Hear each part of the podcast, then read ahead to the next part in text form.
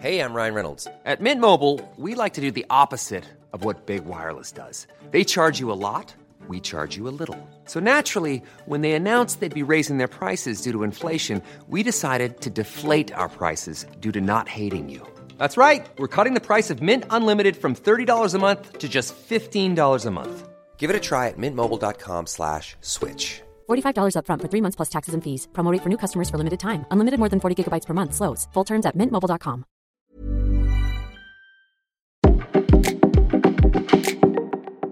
Bonjour, je suis Alexandre Marsat, rédacteur en chef du média Curieux.live. Je vous propose un nouvel épisode du podcast En consultation, réalisé en partenariat avec le CHU de Bordeaux. Aujourd'hui, nous allons parler sommeil. Je me rends en consultation avec le professeur Pierre Philippe, chef de service universitaire de médecine du sommeil au CHU de Bordeaux et auteur de nombreuses études scientifiques sur le sujet. Bonjour professeur Pierre Philippe, alors vous nous accueillez ici au, CHU, au tripode du CHU de Bordeaux, on est au 13e étage. Vous m'avez emmené dans un lieu un petit peu particulier pour l'enregistrement. On a traversé un couloir où il y a des chambres et puis ici une salle de détente avec une cuisine et euh, d'ailleurs pour les auditeurs qui ne peuvent pas voir évidemment une très très belle vue sur Bordeaux. Est-ce que vous pouvez nous expliquer où c'est qu'on est? Alors ici vous êtes dans la partie recherche donc de notre unité CNRS UMR SAMSI qui jouxte notre service hospitalier de médecine du sommeil du CHU de Bordeaux. Et donc, on a cette particularité de soigner les gens, de prendre en charge les troubles du sommeil, mais aussi de faire beaucoup de recherches, en particulier sur les comportements, sur la somnolence, mais aussi sur l'hygiène du sommeil. Et donc, il y a des chambres ici? C'est-à-dire que chez vous, on dort bien ou vous faites des tests? Alors, effectivement, on a, on a quatre chambres pour la recherche, on a dix chambres pour le soin. Et donc, effectivement, on passe notre temps à regarder les gens dormir. Est-ce qu'un médecin du sommeil, lui aussi, peut avoir des problèmes de sommeil? Alors, tout le monde peut avoir des problèmes du sommeil. Le petit avantage des spécialistes du sommeil, c'est qu'on connaît a priori beaucoup mieux que la population générale encore l'hygiène du sommeil et donc des grandes règles de régularité, de durée et de qualité qui fait qu'on est globalement protégé par rapport à la vie moderne et à toutes ces turpitudes. Euh, pourquoi est-ce qu'on porte autant d'attention au sommeil justement? En fait, le sommeil, c'est une des grandes fonctions physiologiques de la vie, hein, avec euh, la nutrition, par exemple, ou avec l'activité physique. Et donc, ces comportements, ils sont très malmenés par les modes de vie modernes et ils impactent significativement notre capacité à résister, entre autres, par exemple, au stress psychosocial dont on a beaucoup été victime à travers la crise du Covid et dans les temps actuels. Je vois que vous portez un badge, Make Time for Sleep. Qu'est-ce que ça veut dire et quel est l'engagement?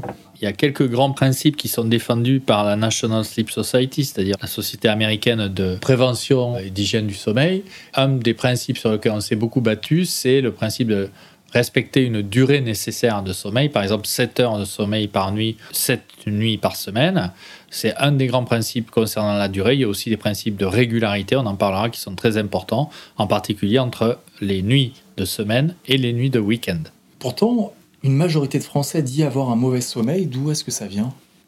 C'est une question un peu complexe, mais en fait, on peut identifier deux causes principales. La première cause, c'est les maladies du sommeil. D'abord, par exemple, le syndrome d'apnée du sommeil, qui touche à peu près entre 5 et 8 millions de Français actuellement. Il y a également des maladies comme l'insomnie chronique, qui est donc très fréquente dans la population générale et qui est très associée aux pathologies mentales comme l'anxiété et la dépression.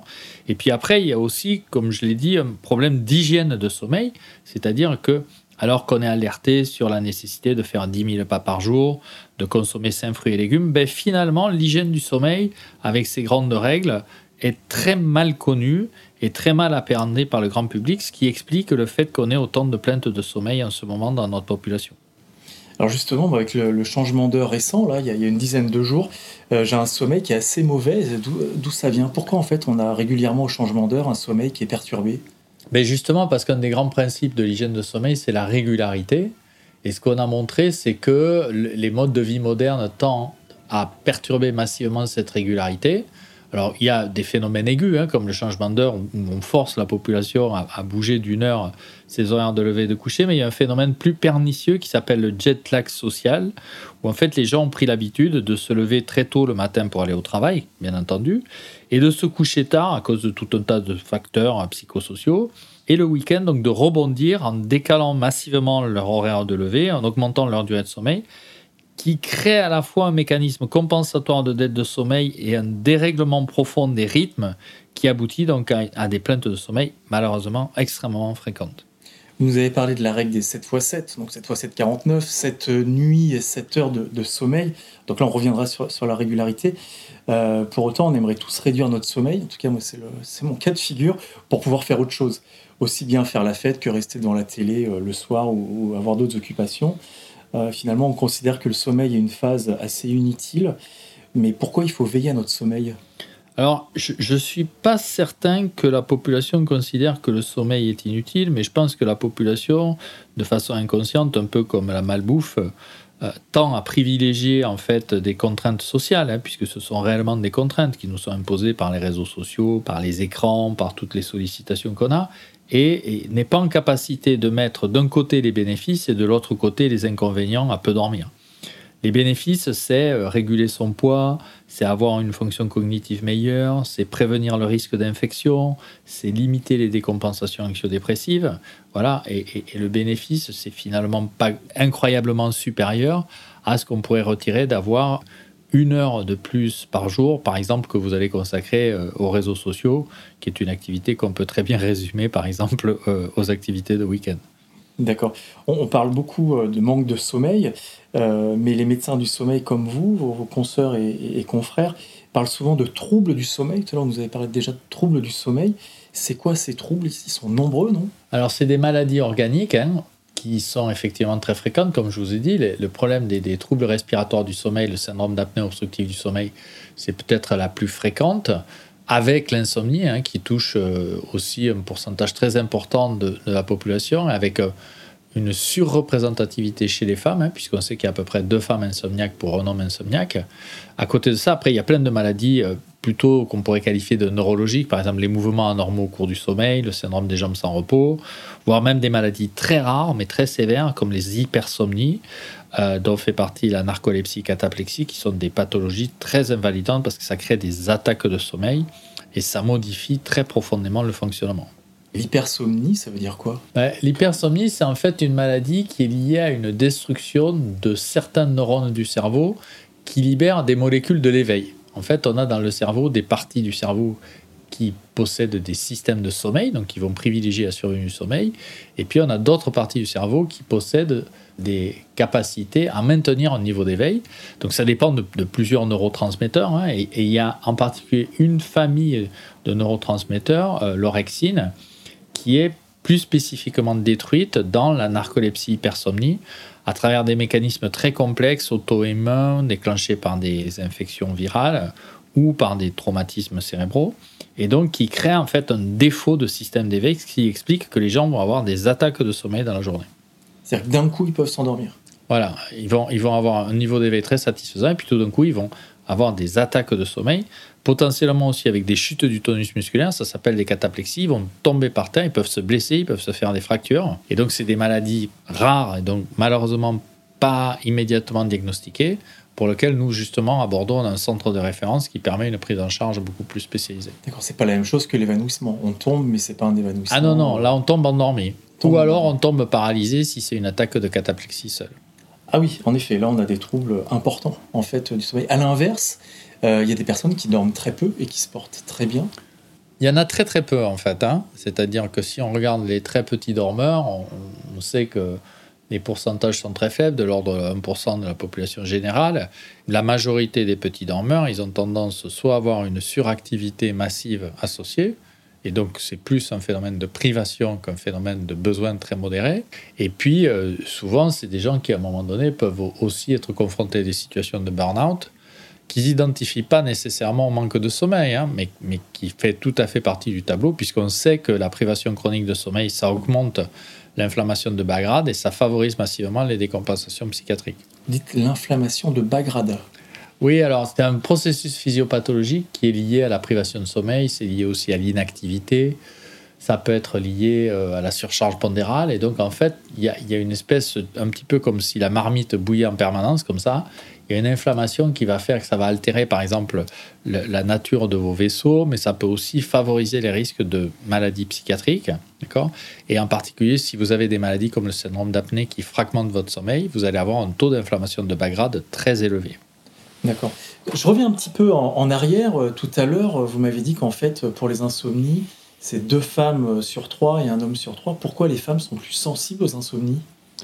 C'est une bonne question, mais on ne maîtrise pas complètement les déterminants. Euh, il y a sûrement des déterminants génétiques. Hein. Il y a aussi des déterminants psychologiques qui sont liés à la réactivité émotionnelle. C'est aussi en lien, bien entendu, avec la vulnérabilité des pathologies mentales, hein, comme l'anxiété et la dépression. Euh, mais le constat qu'on fait, c'est que malheureusement, effectivement, il y a une surreprésentativité très importante qui fait que tous les principes d'hygiène du sommeil doivent particulièrement être respectés, en particulier chez les femmes. D'accord. Alors pour tout vous avouer, moi j'ai un sommeil qui n'est pas régulier. Le 7x7 49, je ne le respecte pas. C'est pas 7x7 49 pour moi. Euh, bon, la, contrainte, c'est que ça m'arrive d'être fatigué, évidemment, parce que j'ai pas un sommeil régulier. Euh, mais bon, euh, la fatigue, c'est passager. On fait la grasse mat le week-end et puis ça, repart. Euh, mais au-delà de la fatigue, est-ce que le manque de sommeil ou l'irrégularité du sommeil peut avoir des conséquences néfastes pour la santé et lesquelles? Alors, d'abord, la fatigue, c'est pas la somnolence. C'est deux phénomènes complètement différents. Et la grasse mat le week-end ne répare pas la fatigue, elle répare la dette de sommeil. Donc le premier message très important à expliquer à nos auditeurs, c'est la différence entre la fatigue et la somnolence. La fatigue, c'est l'incapacité à maintenir une tâche dans le temps avec un épuisement. La somnolence, c'est l'incapacité à se maintenir éveillé. Beaucoup de gens confondent, mais c'est très important d'expliquer les différences car les traitements sont diamétralement opposés. Le traitement de la fatigue, c'est le repos, les vacances, le travail réduit. Le traitement de la somnolence, c'est l'hygiène de sommeil ou le traitement de maladie. Donc déjà, il faut éviter cette confusion que vous faites, si vous me permettez. Oui, absolument. Et qui consiste justement à remettre les choses en place en disant bien, attention, ne confondez pas ce qui est une fatigue liée à un surménage avec un manque de sommeil. Le deuxième point, quand vous avez dit le week-end ça suffit pour recharger, c'est particulièrement faux. Et on a des données scientifiques qui montrent que la vulnérabilité au risque infectieux, en particulier du Covid, que la vulnérabilité à la dépression, que la vulnérabilité métabolique, c'est-à-dire l'insulinérésistance qui va favoriser la prise de poids, ne se compose pas dans des délais aussi courts. Donc il faut aussi se sortir de la tête que notre corps est fait pour être irrégulier. Notre corps est fait pour être régulier. Vous connaissez le problème de l'obésité, on en parle beaucoup en ce moment. Manger irrégulièrement et de façon anarchique induit une obésité massive dont les Français sont maintenant victimes au même titre que les Américains. Pour le sommeil, c'est exactement la même façon. Dormir de façon irrégulière, ça explique que 71% des Français rapportent une plainte de sommeil. C'est absolument incroyable en termes de prévalence. Pour information, il y a 18% des Français qui rapportent une plainte de dépression épisodique et 26% euh, des troubles anxieux. Donc il y a un ratio entre le nombre de plaintes de sommeil très probablement lié à cette méconnaissance de l'hygiène du sommeil et la prévalence des maladies psychiatriques qui fait qu'on pense que maintenant le sommeil, c'est une cause et c'est plus une conséquence du stress psychosocial. Ça, c'est aussi un élément très important à souligner pour aider les gens à modifier leur comportement. D'accord. Alors, moi, je pique souvent quand j'ai euh, mal dormi ou peu dormi, plus exactement, pas assez dormi.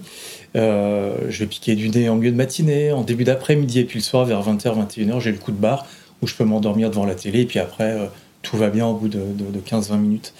Euh, ça correspond à quoi et comment je peux traiter ça? Bah, Ça correspond à une mauvaise hygiène du sommeil. Et donc le premier traitement, c'est la régularité, c'est-à-dire vous levez à peu près tous les jours, semaine et week-end, et vous allez voir que vous allez avoir des épisodes continus d'éveil durant la journée jusqu'en fin de soirée. Et à partir de ce moment-là, vous aurez un épisode de sommeil continu, sans éveil nocturne, avec un niveau d'éveil satisfaisant, sauf si bien sûr vous souffrez d'une maladie du sommeil pour laquelle il faudra venir nous consulter au CHU. D'accord, très bien. Je vais analyser ça, je vais regarder un petit peu si peut y avoir des, des, des, problèmes dans mon sommeil. Moi, j'ai euh, évidemment les 7 x 7, 49, je ne les respecte pas. Je Pourquoi vais commencer à les respecter Pourquoi évidemment Par rapport à ce que je viens de vous dire. Et puis finalement, bah, je fais partie des 71% de Français qui disent avoir un mauvais sommeil, en, quelque sorte, si, si je résume. C'est 71% de Français. Ça veut dire que, pour compléter la, question tout à l'heure, ça veut dire qu'ils peuvent avoir des problèmes de santé très diverses. Bah, je pense qu'on vit des périodes complexes, en particulier en termes de santé mentale, que le sommeil, c'est une espèce d'amortisseur biologique pour garder une bonne santé, en particulier une bonne santé mentale, et que, entre autres, sur des facteurs sociétaux, comme par exemple la prise de poids chronique et l'obésité, l'anxiété, la dépression ou, le risque de burn-out, le facteur sommeil est un facteur extrêmement important et négligé. Je vous rappelle, il y a une campagne sur 10 000 pas par jour, il y a une campagne sur 5 fruits et légumes. Il n'y a aucune campagne nationale qui a été lancée. On est en train d'y travailler dessus. On a, l'espoir que les choses vont s'améliorer très prochainement. Mais il n'y a encore aucune campagne nationale qui a mis en place des principes de santé liés au sommeil. Je pense que c'est ce qui nous fait défaut massivement dans notre société. Pourquoi on a oublié ce troisième pilier de la, santé? Vous parlez d'hygiène. Le sport, on l'a, mais pas le sommeil. Probablement parce que le sommeil est un changement d'état de conscience et que donc parce que justement on réalise pas ce qu'on fait dans son sommeil ou l'importance de cette fonction, on a tendance à le considérer comme un facteur d'ajustement en disant quand on dort il se passe plus rien, on n'a pas d'interaction, on peut pas regarder la télé, on peut pas appeler les amis, on peut pas discuter politique, donc c'est un temps mort, vous voyez? en fait c'est exactement l'inverse, le sommeil c'est une période où votre cerveau peut faire tout ce qui lui manque à faire quand vous êtes éveillé, vous êtes obnubilé cognitivement par les interactions. Donc c'est cette notion-là, et c'est ce qui nous a permis de développer une spécialité du sommeil, une médecine du sommeil, qui fait que maintenant on a bien compris que il faut prendre en charge cette fonction, un peu comme on a pris en charge la fonction cardiaque, qui est nécessaire à la circulation sanguine, ou la fonction respiratoire, nécessaire pour ventiler. C'est-à-dire tout à l'heure, moi je vous disais, c'est le sommeil, on peut le considérer comme une phase inutile pour le commun des mortels qu'on peut réduire pour faire autre chose. Non, non, c'est une phase très utile, pas seulement pour être reposé, pas fatigué, pas avoir de, troubles, mais aussi au-delà en fait. C'est une phase très utile pour le corps humain. En fait, on pensait que le sommeil c'était une production du cerveau pour le cerveau. Maintenant, on sait que c'est une production qui est vitale pour tous les organes du corps humain. Donc si vous dormez pas, vous allez massivement altérer tout votre fonctionnement général organique. C'est pour ça que vous parlez de trois piliers euh, de la santé dont fait partie le sommeil. Euh, alors, je sais, moi, je, je respecte pas, peut-être pas évidemment, mais je respecte pas cette régularité de, de sommeil qui fait que j'ai des écarts évidemment de sommeil. De la même manière, même fatigué, même en train de somnoler, le soir j'ai du mal à aller au lit. Et dans mon entourage, c'est le cas pour beaucoup de personnes. Pourquoi même fatigué, on a du mal à aller au lit? Alors, encore une fois, la fatigue n'a rien à voir avec le sommeil. Donc, il mm. faut aussi s'inscrire contre les fausses croyances. Par exemple, celles véhiculées sur le fait que le sommeil fatigue. Pas du tout. Le sommeil rend somnolent. Vous avez un défaut de sommeil, vous êtes somnolent. Ne pas confondre la fatigue avec la somnolence parce qu'autrement, on ne résoudra pas le problème. Par exemple, beaucoup de gens pensent qu'ils sont fatigués comme vous. Ils vont regarder un épisode de Netflix, deux épisodes Netflix, trois épisodes Netflix, quatre épisodes Netflix et se mettre en dette massive de sommeil. Donc la première chose, c'est écouter le bon sens, écouter son corps, écouter les principes de régularité. Vous n'êtes pas régulier, vous maltraitez votre corps. Vous prolongez cette activité dans le temps, vous scarifiez votre corps intellectuellement et physiquement. Vous l'entraînez de façon prolongée et chronique, vous commencez à prendre du poids, vous bougez moins, vous vous déprimez. Le regard d'autrui vous considère, excusez-moi, comme un loser. Vous commencez à perdre de l'énergie, vous êtes moins attractif, vous vous dissociez du message de l'énergie, de la performance, de la beauté qu'on vous véhicule sur les réseaux sociaux. Et d'une certaine façon, ben là, vous pouvez commencer à consommer des substances pour vous aider. Par exemple, pour vous tenir éveillé, puis aussi pour vous donner un petit peu de courage, voire même pour vous réveiller avec des substances illicites bien connues et promotionnées. Et là, vous rentrez dans la vraie pathologie mentale qui va faire de vous un vrai malade, qui nous permettra de vous soigner si on en a les moyens en fonction du niveau de saturation du système de soins français, malheureusement, que vous connaissez. Alors, vous parlez des substances. Euh, justement, il y a des. Alors là, c'est des substances pour rester éveillé, souvent des stupes en fait. Mais il y a aussi de plus en plus un marché autour des substances pour euh, trouver le sommeil. Tout ce qui est fait à base de mélatonine, mais aussi de plus en plus euh, du CBD. Quelle est la valeur en fait de ces substances médicalement? C'est démontré ou pas? Alors, bon, il y a énormément de substances. Donc, vous me parlez du CBD. Le CBD, justement, c'est un sujet sur lequel on a été très sollicité. En fait, le CBD, c'est une substance qui peut améliorer le sommeil, mais de façon indirecte. À savoir que le CBD, prioritairement, il traite la douleur et il traite l'anxiété. Donc chez les gens qui ont des phénomènes douloureux, qui sont très anxieux, la consommation de CBD peut aider à faciliter l'endormissement. Par contre, on a fait des expériences chez des gens qui avaient aucun problème de sommeil et la prise de CBD ne modifie absolument pas l'architecture nocturne du sommeil. Donc, contrairement aux benzodiazépines, par exemple, euh, ce n'est pas un inducteur de sommeil. Ce n'est pas une substance qui produit du sommeil. C'est une substance qui combat les ennemis du sommeil. Les substances ne sont pas recommandées de façon chronique parce que ça crée des déséquilibres par rapport au fonctionnement cérébral. Mais en plus de ça, c'est malheureusement même pas une substance hypnotique. D'accord, très bien. Alors, euh, au-delà de d'avoir du mal à aller au, lit, euh, régulièrement, enfin heureusement ça ne m'arrive pas toujours, contrairement à, certaines personnes, je me réveillais la nuit, vers 3h, 4h du matin, soit parce qu'il y a un bruit, soit parce que mon cycle de sommeil va être interrompu. Et alors j'ai un mal fou à me rendormir, ça peut être une heure, une heure et demie, deux heures avant de retrouver le sommeil d'où ça vient et, qu'est-ce que vous me conseillez pour trouver plus rapidement le, sommeil Alors donc, les grands piliers du sommeil, on l'a dit, c'est la régularité, la durée et la qualité du sommeil. La régularité, c'est fixer une encre chronobiologique qui fait que tous les jours, vous allez vous lever à la même heure. Et la vertu de ça, c'est que ça vous permettre de dérouler un nombre d'heures de veille suffisant. Et on sait, par exemple, pour un adulte sain, il faut au minimum 17 heures de veille pour avoir une pression de sommeil suffisante. D'accord? Donc, par exemple, vous vous levez à 7 h du matin, il ne faut pas vous coucher avant 23 h. Et, si j'ai si envie de dormir? Si vous avez envie de dormir, c'est comme si vous avez envie de manger. C'est-à-dire vous pouvez commencer à grignoter toute la journée. Vous allez peser 140 kg, vous aurez un taux de mobilité restreint, vous rentrerez dans le diabète et vous irez voir un médecin. D'accord? Tout le monde peut avoir envie de tout. Le plus vous serez régulier, le moins vous aurez ce phénomène-là. Mais comme justement vous n'êtes pas régulier, ben, vous prenez le bâton pour vous faire battre. Donc la règle importante, tous les jours, tous les jours, lever régulier et 17 heures de veille. Ces 17 heures de veille, ça va vous donner une pression qui fait que entre le moment où vous couchez et le moment où vous levez, il n'y a pas d'éveil. Si au contraire vous réduisez la durée de veille, votre sommeil ne va pas être profond. Donc vous allez vous endormir rapidement, plutôt à cause des horloges biologiques, puis vous allez vous réveiller au bout de deux heures, vous ne pourrez pas vous rendormir. Et puis peut-être en fin de nuit, quand vous aurez augmenté un peu la pression, vous allez vous re-rendormir, mais pour une période très courte. Donc en fait, les grands principes de l'hygiène du sommeil, c'est toujours la régularité qui va coder pour la durée de veille, elle-même pour la durée de sommeil, et ensuite la qualité, bon, il faut jouer avec la quantité d'alcool consommé ou les autres facteurs, le bruit, la lumière, la température, qui peuvent aussi quand même aider sur la qualité. Hein. C'est-à-dire finalement engendrer un cercle vertueux qui permet de ne pas tomber dans le cercle vicieux d'un sommeil. C'est ça, en gros, schématiquement, dans les contextes où on est avec des expositions lumineuses et avec toutes les stimulations, en gros, il faut essayer de se fixer un épisode de veille et un épisode de sommeil par jour. C'est pour ça que la sieste, c'est pas un super bon conseil chez les gens qui ont des problèmes de sommeil, premièrement. Et deuxièmement, ce qu'il faut faire, c'est essayer d'ajuster votre durée de sommeil par rapport à votre activité en veille. C'est-à-dire que paradoxalement, il ne faut pas vouloir avoir une durée de sommeil trop importante en fonction de vos activités. C'est pour ça que 7 x 7, 49, ça marche aussi un peu dans les deux sens. C'est-à-dire que si vous êtes insomniaque, il ne faut pas essayer de passer 8 heures ou 9 heures ou 10 heures au lit parce que ça va augmenter vos plaines de sommeil. C'est-à-dire que je ne fais pas une sieste de 3 heures l'après-midi parce que euh, oui, ou même, même j'essaye de me restreindre. Et puis, et puis, même, surtout, surtout, euh, vous passez pas 8 heures ou 8 heures et demie au lit la nuit dans votre lit. Vous passez 7 heures. Comment ça Je peux pas faire plus de 8 heures euh ben, Vous pouvez manger deux éclairs au chocolat, vous pouvez manger euh, quatre chocolatines, vous pouvez euh, reprendre trois verres de bière. Mais si vous le faites tous les jours, à un moment donné, vous allez payer la note.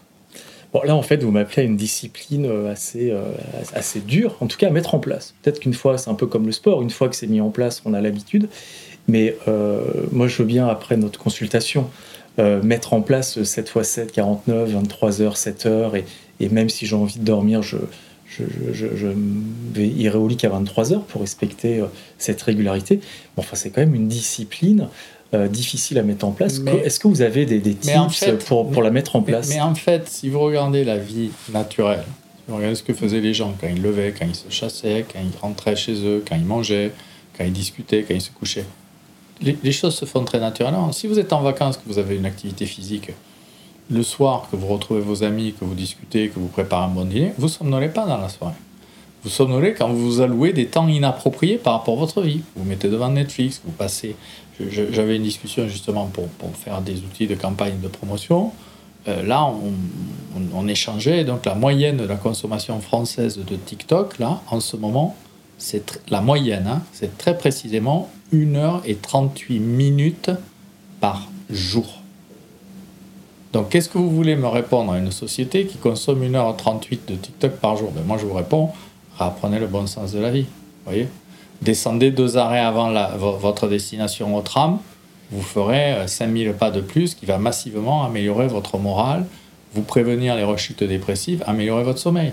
Voilà. Vous, vous voulez avoir un bon niveau d'éveil et avoir une bonne pêche, eh bien écoutez, passez un temps limité, mais très profitable et très bénéficiaire et agréable de temps passé au lit, et le reste de la journée, développer une activité qui fera que vous ne penserez pas à votre sommeil.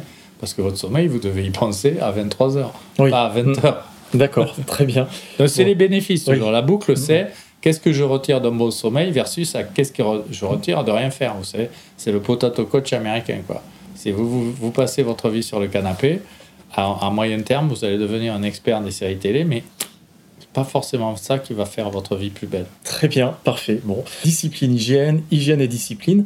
Vous avez parlé de l'alimentation. Est-ce que, alors on entend beaucoup de choses sur l'alimentation le soir liées au sommeil. Est-ce qu'il y a des, euh, des, éléments à respecter en termes d'alimentation le soir?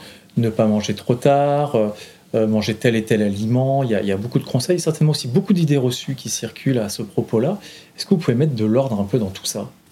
Oui, alors encore une fois, nous, bon, euh, moi je travaille dans une unité CNRS, donc on essaie d'avoir des documents qui sont appuyés par des, des, études scientifiques. Donc, premièrement, ce qu'on sait, c'est que l'alimentation, elle peut jouer sur cette inflammation de bas grade qui perturbe prioritairement la qualité du sommeil. Donc, il y a plusieurs études qui montrent que des alimentations anti-inflammatoires, c'est-à-dire l'huile d'olive, les tomates, le régime méditerranéen, voilà, voilà ça, ça va jouer sur la qualité. Pas forcément sur la durée, mais sur la qualité. ok? Donc déjà, le régime de base, c'est essayer de manger méditerranéen. Ça va vous faire du bien à la qualité du sommeil. Ensuite, il y, a un deuxième élément qui est que, en fonction de la prise alimentaire, de la nature alimentaire, ça peut favoriser ou perturber votre sommeil. Donc si vous prenez par exemple des viandes rouges ou si vous prenez des alimentations très riches en graisse le soir, ça va plutôt activer, si vous voulez, euh, vos organes comme le foie ou même agir directement sur votre cerveau, ça va vous réveiller. Si au contraire vous prenez des médicaments euh, ou plutôt des nutriments comme le safran ou comme euh, la lavande ou la camomille en tisane, vous voyez, vous allez favoriser votre endormissement. Donc il y a d'une part les grands principes de base, par exemple en disant mangez pas 4 heures avant votre coucher, limitez la consommation d'alcool, essayez de ne pas prendre des substances excitantes, vous voyez. Et puis après il y a, euh, je crois que le message qui est assez universel, c'est essayer de limiter les viandes rouges, d'avoir une alimentation qui est plus équilibrée, et puis en particulier plutôt sur un mode euh, méditerranéen. D'accord, très bien. De la même manière, on préconise souvent de faire du sport, et notamment le soir, pour avoir un gros coup de fatigue, se libérer, et après, on dormirait mieux. Bon, moi j'ai essayé. Déjà, il faut se mettre au sport, là aussi c'est une discipline. Mais bon, je vois pas trop de, de différence. Qu'est-ce qu'il en est? Alors, le sport, c'est bien parce que ça contribue à prévenir les décompensations en termes de santé mentale. C'est bien aussi parce que c'est un facteur protecteur cardiovasculaire. Et dans une certaine mesure, ça peut aider à préparer le sommeil. Par contre, il faut le faire assez loin d'un l'endormissement. C'est-à-dire, idéalement, il ne faut pas le faire après 18h, euh, 19h. C'est-à-dire ceux qui vont courir après dîner. Voilà, ça, c'est une, bon. ça, une très mauvaise idée. Prioritairement parce que ça augmente la température corporelle et que pour s'endormir, au contraire, il faut se refroidir. Donc euh, l'idée c'est que le sport c'est bien, mais plutôt le matin pour entraîner les horloges et vraiment pour bien engrammer ce principe de régularité. Ça peut se faire à l'après-midi, bien entendu, euh, parce qu'il faut se faire plaisir aussi dans la vie. Hein. Il n'y a, pas que, a pas que des consignes sadiques qui vont vous amener des contraintes. Mais en tout cas, il faut limiter l'activité le soir. Et en tout cas, c'est pas un hypnotique. C'est-à-dire, c'est pas parce qu'on fait deux heures de sport le soir qu'on va bien dormir, voire même un peu au contraire. Donc il faut dissocier cette notion de je me fatigue pour dormir. Ça, c'est complètement faux. D'accord, très bien. Quid des écrans le soir? Alors, nous avez parlé pas de série Netflix, en tout cas pas 2, 3, 4, 5 épisodes. Ah, pour autant, on regarde tous la télé le soir, tous plus ou moins sur les smartphones. Euh, quelle est la bonne, la bonne hygiène là aussi, sans tout s'interdire non plus? D'abord, il y a pas mal de traitements qui ont été faits vis-à-vis des écrans. Donc maintenant, il y a beaucoup de filtres anti-lumière bleue. Donc ça, c'est le premier point. Le deuxième point, c'est que paradoxalement, on reçoit beaucoup plus de lumière bleue par les LED domestiques qu'on achète maintenant. Donc il faut être attentif à le soir allumer plutôt des lumières chaudes, des lumières jaunes, hein, LED, et surtout pas des lumières blanches. Souvent, les gens ne pensent pas à ça. Ils ont une lumière blanche sur leur table de chevet très très mauvaise idée. Et après, en fait, ce qu'on a montré, c'est que c'est pas tant l'éclairage lié aux écrans que le contenu et la charge émotionnelle des écrans qui perturbent le sommeil. Donc, euh, par exemple, on a fait des études où on a montré des charges neutres par rapport à des charges très importantes, par exemple des réseaux sociaux avec beaucoup d'activités. C'est les réseaux sociaux avec beaucoup d'activités qui massivement perturbent le sommeil. C'est-à-dire que si je regarde une série sur Netflix sur les Vikings, par exemple, avec des gens qui se découpent à la hache, tous. Ou, ou, même euh, si un enfant va euh, sur TikTok et qui voit des scènes de guerre, ou alors des, des, des, des comportements, on va dire, qui sont pas adaptés à son âge, hein, c'est des événements très perturbateurs, euh, donc il faut limiter. Alors vous parlez des enfants, le sommeil chez les enfants, c'est très différent que chez les adultes. Une question euh, qui revient souvent, c'est à quel âge il faut faire arrêter la sieste aux enfants? C'est-à-dire que nous, tout à l'heure, vous nous avez dit non, pas d'endormissement la journée, c'est comme prendre trois éclairs au café. On peut, c'est pas très bien pour la ligne, pour l'hygiène alimentaire. Euh, mais la sieste, à quel moment on doit arrêter? Est-ce que nous, on peut quand même piquer un petit somme l'après-midi aussi Alors les enfants, ils ont un sommeil polyphasique jusqu'à un an, un an et demi, deux ans, voire trois pour certains. Mais en gros, schématiquement, on peut laisser un épisode de sieste aux enfants, en particulier quand ils sont dans cette phase initiale de la vie où ils ont beaucoup de besoins de sommeil, 12 heures, 14 heures. Euh, voilà, donc là, on, on peut considérer qu'un enfant, il peut faire la sieste jusqu'à deux ans, jusqu'à trois ans sans problème. Au début, au tout début, ils font plutôt 3-4 épisodes de sommeil entre 0 et 6 mois, puis petit à petit, ils en font plus que 3, puis petit à petit, ils en font que 2, c'est une, grande période de la nuit, une période de la journée. Il faut faire un peu attention aussi, parce que si on multiplie les siestes dans la journée, après, ça leur crée des insomnies la nuit, et ils rentrent dans un cercle vicieux. Et pour les parents aussi. C'est ça. Donc, donc l'idée, c'est quand même d'essayer de... À partir d'un an, il faut commencer à viser un épisode max de sommeil dans la journée si on peut, hein, en fonction des besoins de l'enfant. Et puis, éduquer aussi l'enfant à avoir un épisode consolidé de sommeil nocturne la nuit, ce qui favorise aussi la croissance par euh, l'accompagnement de tout un tas de libérations d'hormones, comme l'hormone de croissance par exemple, qui est produite en sommeil en profond. Donc pour les enfants, l'idée c'est euh, on peut autoriser un épisode de sieste, voire deux, mais il faut un peu le conditionner par rapport à la durée de sommeil la nuit. Si on voit que la nuit ça se passe pas bien, il a tendance à se réveiller, euh, ça peut être intéressant de réduire un peu le sommeil de jour pour favoriser le sommeil de nuit. D'accord, vous dites un an et demi, deux ans. Pourtant, euh, à l'école maternelle, c'est à partir de trois ans, ils font la sieste la première année jusqu'à peu près au début de la deuxième année, donc à 4, 4. En fait, ça dépend complètement d'abord du profil des enfants. Il y a des enfants qui sont du soir, il y a des enfants qui sont du matin. Ça dépend complètement des besoins individuels. Je pense que, idéalement, L'idée, c'est de mettre les enfants dans la condition la plus propice à leurs besoins. Ce qu'on voit malheureusement, c'est qu'ils rencontrent les écrans bien avant, bien avant d'avoir l'hygiène du sommeil. On voit des parents qui donnent des tablettes à des enfants qui ont 8 euh, mois, 1 an, euh, c'est dramatique. Quoi. Donc je, pense qu'il faut, c'est respecter les besoins de l'enfant, écouter l'enfant, voir la qualité de son sommeil nocturne, et après adapter la durée de sommeil par rapport à ces épisodes-là. Il y a des enfants qui vont être super actifs, qui vont rentrer à la maison le soir, qui vont être épuisés, boum, qui vont faire 12 heures de sommeil. Il y en a d'autres, au contraire, qui vont plutôt essayer de calquer le rythme des parents et être sur 8-9 heures. Eux, bien sûr, ils auront plus besoin de sieste dans la journée. Donc, je pense que l'idée, c'est vraiment de personnaliser le sommeil par rapport au rythme de nuit et de jour, en fonction de la typologie des enfants. Et puis, si l'enfant a besoin de sommeil dans la journée, ben, il ne faut pas hésiter à lui laisser la possibilité de prendre du sommeil, hein, comme on peut faire comme ça dans, dans les maternelles, euh, après la pause déjeuner. D'accord? Mais il ne faut pas que ça soit une règle imposée, il ne faut pas forcer les gens, vous voyez, il faut plutôt essayer de l'adapter de façon à avoir un épisode de sommeil le plus consolidé et le plus réparateur. Et pour les adultes, alors un petit somme en début d'après-midi? C'est comme l'éclair en chocolat. Vous pouvez manger tous les jours un éclair en chocolat 4 heures. Mais faudra Là aussi, la micro-sieste est une idée reçue. Alors, souvent, on dit c'est bien, même en entreprise, de ben, faire une petite sieste de 15 minutes. Ben, en fait, ce qui se passe, c'est que souvent, les gens qui ont besoin de faire la sieste, c'est des gens qui ont une qualité du sommeil nocturne qui n'est pas optimale ou une durée de sommeil nocturne qui n'est pas optimale. Et c'est un peu un mécanisme de compensation. Donc, c'est toujours pareil. Il faut savoir sur quel mode de vie on veut vivre. Il y a des gens, par exemple, qui veulent s'assécher et avoir 6% de, masse corporelle pour, pour, poster des vidéos sur TikTok euh, en maillot de bain, par exemple. Bon, c'est faisable, mais bon, c'est quand même des contraintes alimentaires très sévères. Bon, ben là, le sommeil, c'est un petit peu pareil. Je pense que vraiment, le message qu'il faut délivrer, enfants et adultes, c'est écoutez-vous, apprenez vos rythmes. Le sommeil, c'est génétiquement déterminé, donc c'est très très personnel. Il n'y a pas de règle universelle, vous voyez. Ce qu'on peut dire, c'est que la majorité des adultes dorment entre 7h et 9h. Mais il y a des gens qui vont potentiellement pouvoir dormir 6 heures. C'est très rare, mais il y en a, ça existe et qui fonctionneront très bien.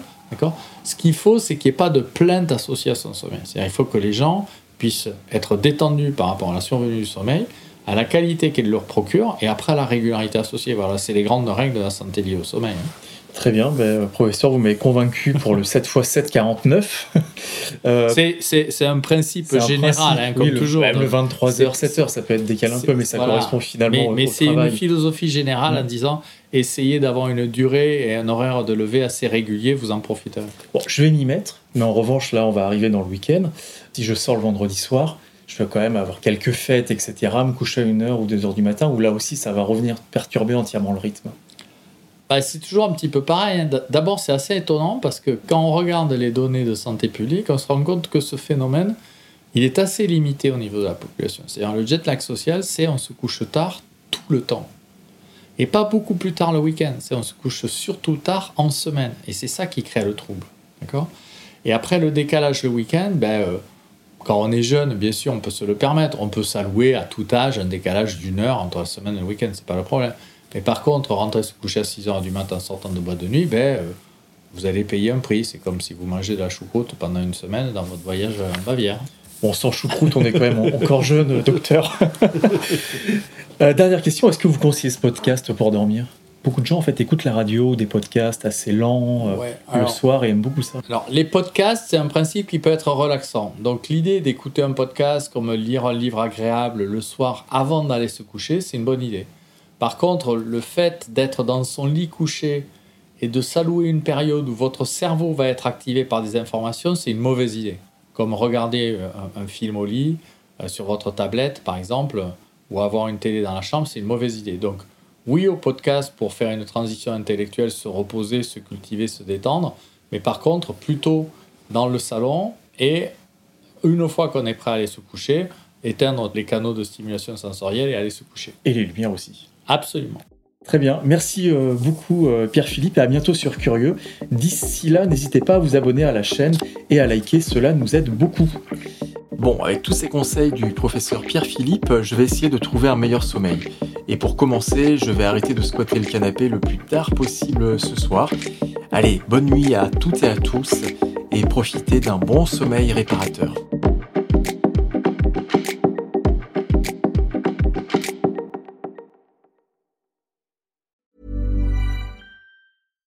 When you make decisions for your company, you look for the no brainers. And if you have a lot of mailing to do, stamps.com is the ultimate no brainer. It streamlines your processes to make your business more efficient, which makes you less busy. Mail checks, invoices, legal documents, and everything you need to keep your business running with stamps.com. Seamlessly connect with every major marketplace and shopping cart. Schedule package pickups and see your cheapest and fastest shipping options from different carriers with rates up to 89% off USPS and UPS rates. And with the stamps.com mobile app, you can take care of mailing and shipping wherever you are. Make the same no-brainer decision as over 1 million other businesses with stamps.com. Sign up with code program for a 4-week trial plus free postage and a free digital scale. No long-term commitments or contracts. That's stamps.com. Code program.